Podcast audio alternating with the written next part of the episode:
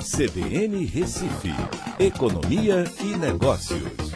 Bom, Écio, vamos lá. O próximo a sair dizem que vai ser o Paulo Guedes. Aí a casa cai de vez, é? Boa tarde. Boa tarde, Aldo. Boa tarde, ouvinte da CBN. Vamos ver, né, Aldo? Essa coisa está ficando. já, feia. já.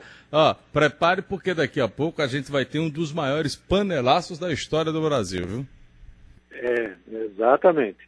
Basta ver a expectativa nas mídias sociais, onde muitas pessoas já estão abandonando o barco, né? Inclusive, é, não sei se é fake news, mas eu recebi, inclusive, em WhatsApp, aquele grupo do Brasil 200, né, que são as 200 maiores empresas, dizendo que abandonaram Bolsonaro.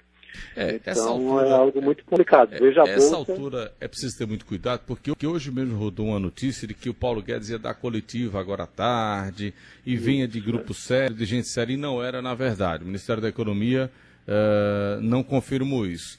Claro que, que, a saída do Moro uh, é para derrubar um, um, uma gestão que está caminhando para o isolamento total por pura maluquice, não é, Écio?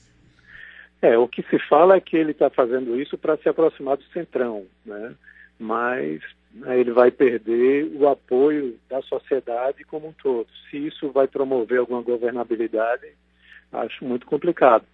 Até porque você tem é, inúmeras medidas que precisam ser tomadas, né? Precisa de apoio para que isso vá para frente e a situação só faz complicar. Veja a Bolsa, né, hoje quase acionou o circuit breaking, né, chegou muito próximo de cair 10%. O dólar disparou, teve várias, quer dizer, uma intervenção muito forte de um bilhão de dólares do Banco Central para conter, e ainda assim está subindo quase 3% a 5,68%. E os juros longos, são aqueles juros mais de longo prazo, subiram bastante hoje. Significa que há uma incerteza muito grande para o futuro. Então, quando isso acontece, os juros lá da frente terminam subindo mais do que o normal. Então, essa é a grande expectativa. Né? Vamos ver agora de cinco horas o que é que é ser dito pelo presidente para que tente contornar as declarações muito fortes que foram proferidas por Sérgio Moro hoje pela manhã. É muito complicado, né? O que você menos precisa nesse momento é dessa turbulência política. Precisamos de uma retomada do crescimento econômico e isso que vem acontecendo só faz piorar cada vez mais a situação. Agora veja, eu pelo menos até agora não vi o pronunciamento do Rodrigo, presidente Rodrigo Maia, nem do Davi Alcolumbre, né? A gente está aguardando, certamente eles devem estar esperando o presidente falar para falar depois. Mas é uma, é uma loucura, não é, Silvio? Você sempre acha que nesse país as coisas não vão piorar e terminam piorando muito mais. É um negócio de doido, né, rapaz? Impressionante isso. É, é, é isso mesmo. A gente fica até sem palavras para tentar é. descrever, comentar algo assim muito difícil, né?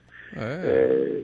é eu acho que é ir totalmente na contramão daquela é, gestão técnica que se propôs esse governo logo no início do seu mandato e que estava muito bem visto né, em termos de mercado, em termos de avaliação, os ministros muito bem posicionados. Basta você fazer qualquer pesquisa, enquete, você vê que a popularidade dos ministros era muito elevada e estavam num caminho para trazer talvez, coisas positivas para a nossa economia, nosso país. Talvez foi esse quesito aí que terminou provocando a saída do Mandetta, a saída agora do Sérgio Moro, enfim. É Vamos ver, vamos ver. Aqui nada está tão ruim que não possa piorar, né, Écio? Exatamente. E o brasileiro sempre tem a oportunidade, quer dizer, não perde a oportunidade de uhum. perder a oportunidade. Você já ouviu é, isso, né? É. Écio, bom final de semana. Para todos nós. Tchau. Um abraço, até segunda. Obrigado.